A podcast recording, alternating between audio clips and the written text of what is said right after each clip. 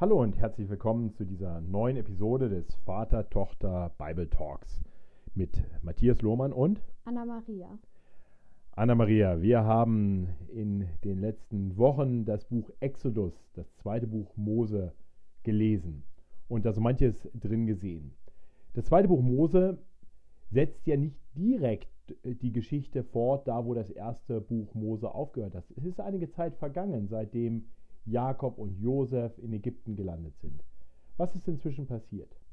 Ja, also das Volk Israel hat sich in Ägypten sehr vergrößert. Es wird ja geschrieben, dass ähm, Jakob dann mit seiner ganzen Familie, mit äh, ich glaube 60 Männern nach Ägypten kommen oder 70 und dann, ähm, ja, jetzt sind es irgendwie 600.000.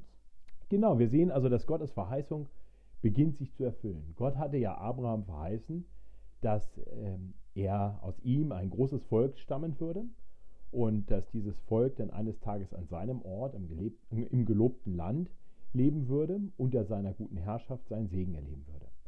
Und nun wird also aus dieser Person Abraham und Isaac und Jakob denn zuerst eine große Familie und nun am Anfang des zweiten Buchs Mose ein großes Volk.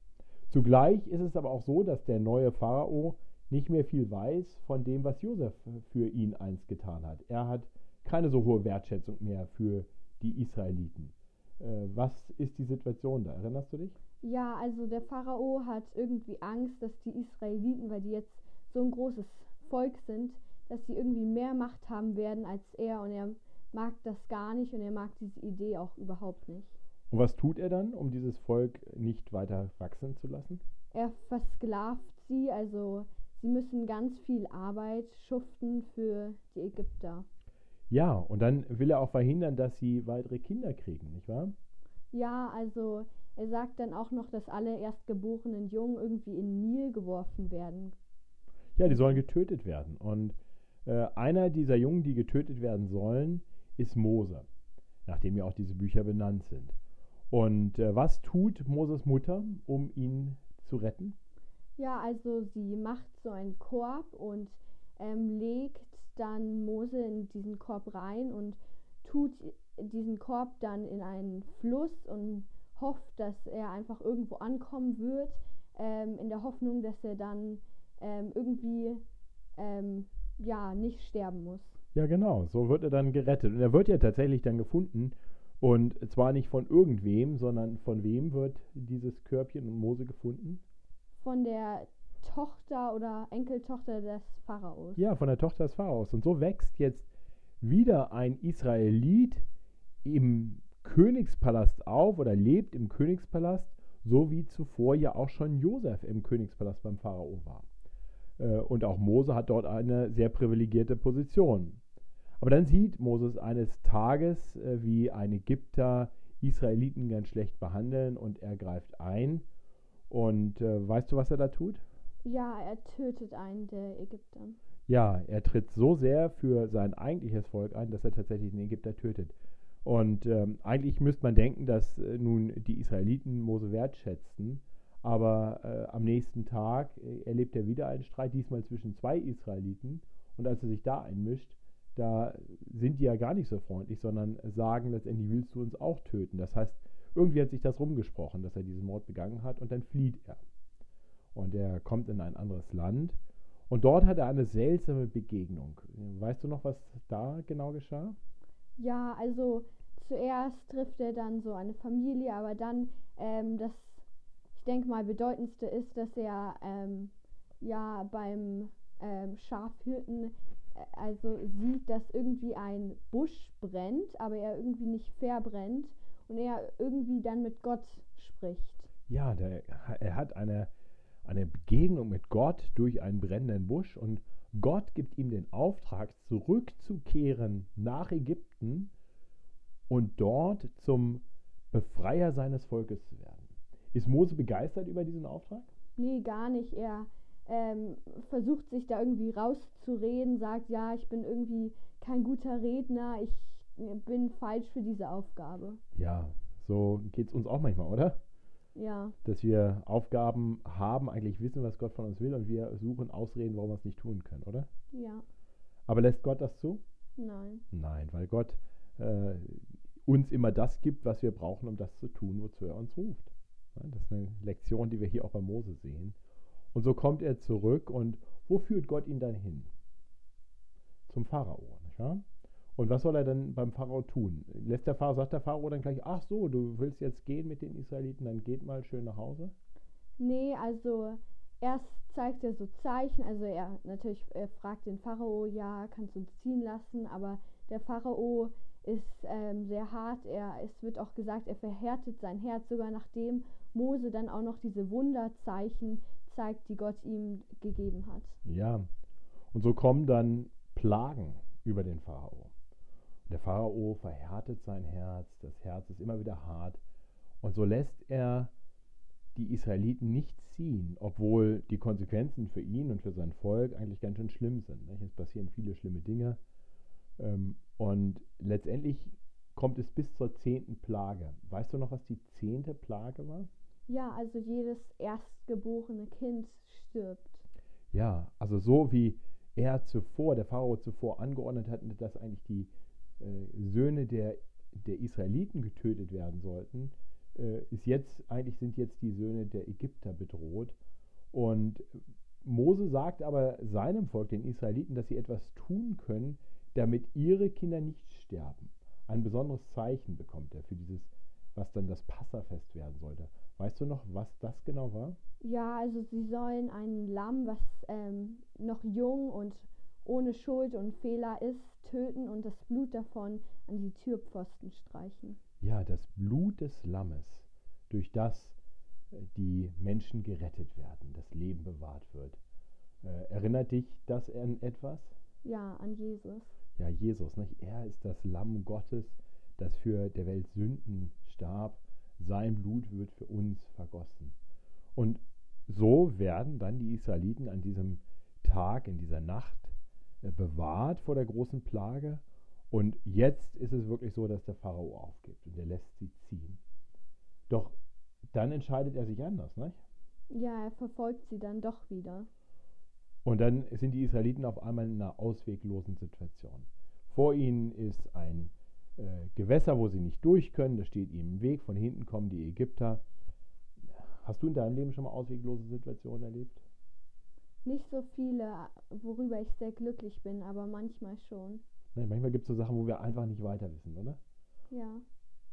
Und das Faszinierende ist zu sehen, dass Gott doch einen Weg hat. Das sehen wir hier. Und was tut Gott? Wo ist dann auf einmal der Weg? Ja, also Gott teilt dann das Meer und äh, lässt die Israeliten sozusagen durch das Meer laufen.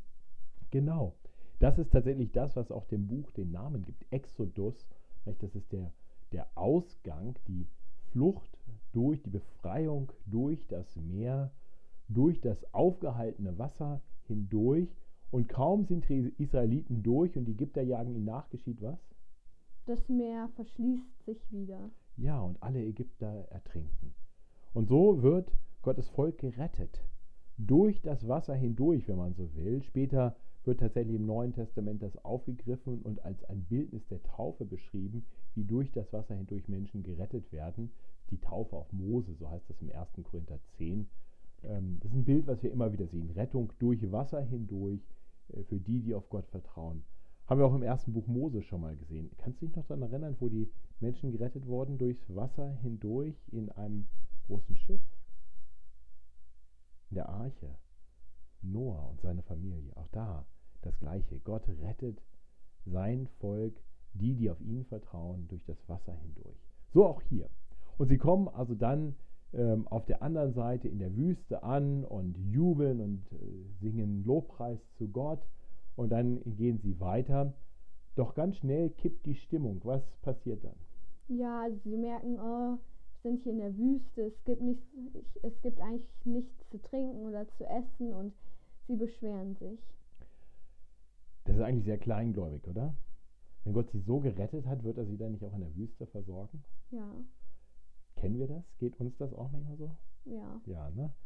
Ich muss auch sagen, mir geht es immer wieder so, dass ich eigentlich, obwohl Gott sich als so treu und gnädig erweist, immer wieder dann auch klage über Dinge, so als ob Gott nicht für mich sorgen würde. Das darf uns durchaus ein bisschen herausfordern, dieser Abschnitt. Ne? So, und dann ähm, versorgt Gott aber das Volk, indem er ihnen zu essen und zu trinken gibt. Und dann ruft er Mose hinauf auf einen Berg, um ihm dort was zu geben? Die zehn Gebote. Die zehn Gebote und weitere Gesetze. Und so geht Mose hoch. Äh, kein anderer darf auch nur in die Nähe äh, dieses Berges kommen, weil Gott so heilig ist, dass Menschen in seiner Gegenwart nicht einfach sein können.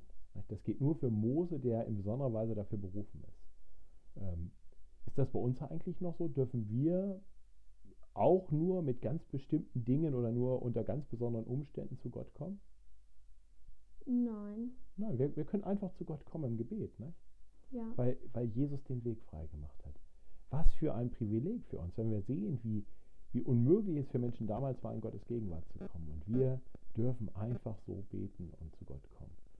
Und Mose geht also auf den Berg, empfängt die zehn Gebote, empfängt weitere Gesetze und bekommt dann noch äh, einen ausführlichen äh, Bericht von Gott darüber, äh, wie er etwas bauen soll, einen bestimmten Ort, ein bestimmtes Zelt. Weißt du noch, was da von Gott gesagt wird, was er bauen soll? Ja, die Stiftshütte. Die Stiftshütte. Was ist das eigentlich? Ja, also das ist ein Ort, wo die Menschen mit Gott sein können und wo sie dann auch ihre Opfer bringen können. Ja, ein Ort der Begegnung zwischen Gott und den Menschen. Gab es so einen Ort vorher schon mal? Den Garten Eden. Ja, genau, sehr gut, den Garten Eden. Genau, da konnten auch die Menschen mit Gott leben. Und nach der Stiftshütte gab es andere Orte, wo das sein können, wo Menschen mit Gott äh, dann in Verbindung kommen können?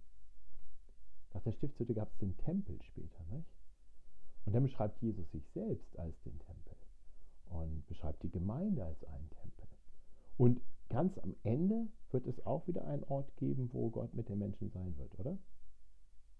Im Himmel? Ja, genau, im neuen Jerusalem. Da wird Gott wieder mit den Menschen sein. Und so bereitet er also diesen Ort und gibt ganz genaue Anweisungen. Das dauert ein bisschen. Mose ist auf dem Berg für 40 Tage. Und was geschieht unten am Fuße des Berges?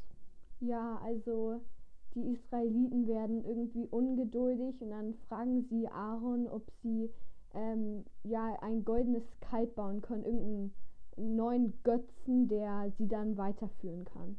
Ja, die, die verlassen Gott, sie vertrauen nicht mehr auf Gott, sie denken, Mensch, der Mose kommt nicht wieder. Wieder haben sie keine Geduld, auf das zu warten, was Gott ihnen geben will und meinen, sie müssen jetzt ihre eigenen Wege gehen. Und so machen sie sich ihren eigenen Gott, einen Götzen. Das ist auch ein bisschen so wie wir, oder?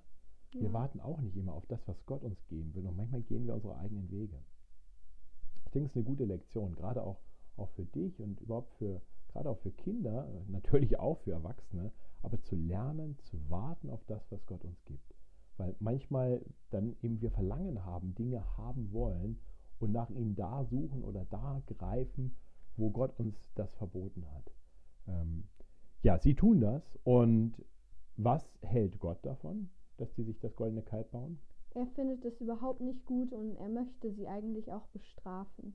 Ja, Gott sagt, ich würde dieses Volk ausrotten, Mose.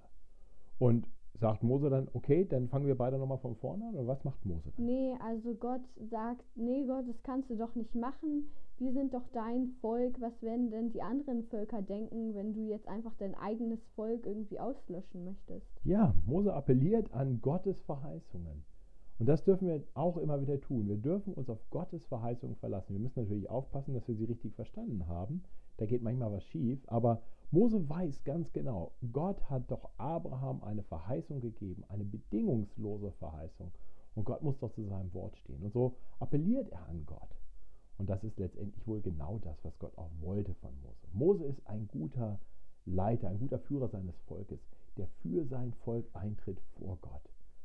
Das sollen heute auch diejenigen tun, die leiten, in der Familie oder auch in der Gemeinde, dass sie eintreten vor Gott für ihr Volk. Wir sollen beten für die, die uns anbefohlen sind, so wie ich für dich beten darf. Und das tut Mose äh, und bittet Gott dann, dass er sich ihm offenbart.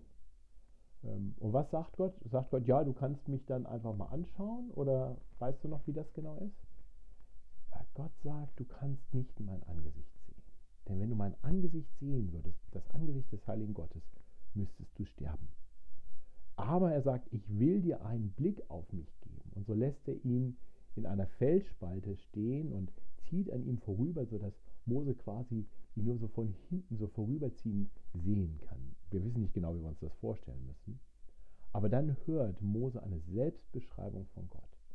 Und er beschreibt sich als zugleich barmherzig und geduldig und gnädig und dann aber auch als vollkommen gerecht, der keine Schuld ungesühnt lässt.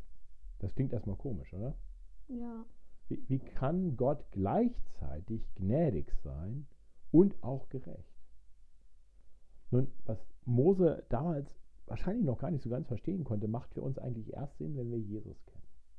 Weil in Jesus die Gerechtigkeit Gottes und die Gnade Gottes zusammenkommen.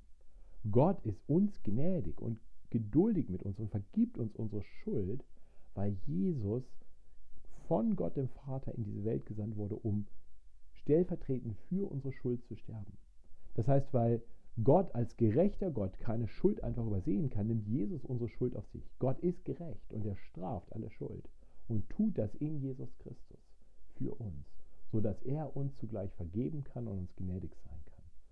Das nennt man manchmal das Rätsel des Alten Testaments, was da im 2. Mose 34 beschrieben wird. Und so geht Mose dann zum Volk und gibt dem Volk die Gesetze. Und dann kommt ein langer Bericht, der fast ein bisschen anstrengend zu lesen ist, weil wir nochmal die Beschreibung bekommen, wie die Stiftshütte gebaut wird. Also erst haben wir die langen Anweisungen dazu und dann haben wir einen langen Bericht darüber, wie sie gebaut wird am Ende des Buchs. Ähm, was sehen wir darin? Ist dir da was aufgefallen? Bauen die das anders, als wie Gott es gesagt hat? Oder wird beschrieben, dass sie es genauso bauen, wie Gott es gesagt hat? Ich glaube, sie bauen es genauso, wie Gott es gesagt hat. Ja, das Volk hat eine Lektion gelernt. Sie sind jetzt ganz treu und gehorsam bis ins letzte Detail hinein. Tun sie genau das, was Gott gesagt hat. Ähm, das ist etwas, was Gottes Anerkennung findet. Und das sollten auch wir wissen, nicht? dass wir, äh, wenn Gott uns etwas sagt durch sein Wort, wir nicht Abkürzungen gehen können oder ganz kreativ das vielleicht ein bisschen anders machen können, sondern wir sind immer gut beraten, genau das, was Gott sagt, auch zu tun. Das tat das Volk und dann endet damit eigentlich das Buch. Mose kann noch nicht in, den, in die Stiftshütte kommen ähm, und das ist dann das zweite Buch Mose. Ähm, was würdest du sagen, waren so für dich die, die ganz wesentlichen Dinge, die du aus diesem Buch gelernt hast? Ich denke, eine wichtige Lektion ist, dass Gott einen Plan mit den Israeliten hatte. Er hat sie aus dem Ägyptenland rausgeführt. Er hat seine Verheißungen ähm, ja erfüllt, die er schon davor angekündigt hat, dass er sein Volk wieder zurückbringen wird ins verheißene Land und dass er für die Israeliten sorgt. Ja, das heißt, wir können sehen, Gott ist treu. Nicht? Das, was er verspricht, das tut er. Ähm, das gilt heute auch noch, oder? Ja. Und wenn wir uns so sehen, ähm, würdest du sagen, dass wir quasi schon im gelobten Land leben oder würdest du denken, dass wir auch irgendwie noch so ein bisschen wie in Ägypten sind? Ich denke, wir sind hier auf Erden immer noch so ein bisschen wie in Ägypten. Wir gehören eigentlich zu Gott, zu seinem Land. Mhm. Und doch leben wir noch in dieser Welt, die oft eben auch gottlos ist. Und von daher ist das, was wir in diesem Buch sehen, auch für uns sehr relevant, nicht? weil wir sehen können, dass wir als das Volk Gottes, wir, die wir auf Jesus Christus vertrauen, in ähnlicher Weise auch geduldig sein sollten, auf Gott warten sollten, darauf vertrauen sollten, dass Gott zu seiner Zeit Dinge tun wird, nicht vorschnell unsere eigenen Dinge machen, uns nicht unsere eigenen Götzen suchen, nicht irgendwelche Abkürzungen nehmen, sondern den Weg Gottes, den Weg Gottes zu gehen und ihn ganz treu und gehorsam zu gehen. Ich denke, das kann man wirklich lernen aus diesem Buch. Und wir können natürlich in diesem Buch auch sehen, wie Gott aber auch eben für Menschen sorgt, damit sie gerettet werden können. Äh, das haben wir mehrfach gesehen. Wir haben das gesehen, wie sie gerettet werden vor der zehnten Plage durch das Blut des Lammes. Wir haben gesehen, wie sie gerettet werden durch das Wasser hinweg vor den Feinden. Wir haben gesehen, wie Gott sie rettet vom Verdursten und Verhungern. Immer wieder sehen wir auch die Gnade Gottes. Manche Menschen behaupten ja, dass das Alte Testament uns einen zornigen, richtenden Gott zeigt und das Neue Testament dann den gnädigen Gott. Aber wir sehen ganz viel von Gottes Gnade schon hier im Alten. Noch irgend, irgendwelche Gedanken zu diesem Buch? Irgendetwas, was dir besonders aufgefallen ist oder was du interessant oder lehrreich fandest? Nein? Nein. Okay. Dann denke ich, haben wir das Buch für heute besprochen. Und ich danke dir, Anna-Maria, für deine Gedanken dazu. Und ich hoffe, dass es euch beim Zuhören hilfreich war, vielleicht eine Anregung war, wie man auch über dieses Buch weiter nachdenken kann. Und äh, wir verabschieden uns, wünschen euch gottesreichen Segen und bis zum nächsten Mal, wenn wir dann über das dritte Buch Mose reden. Gottes Segen.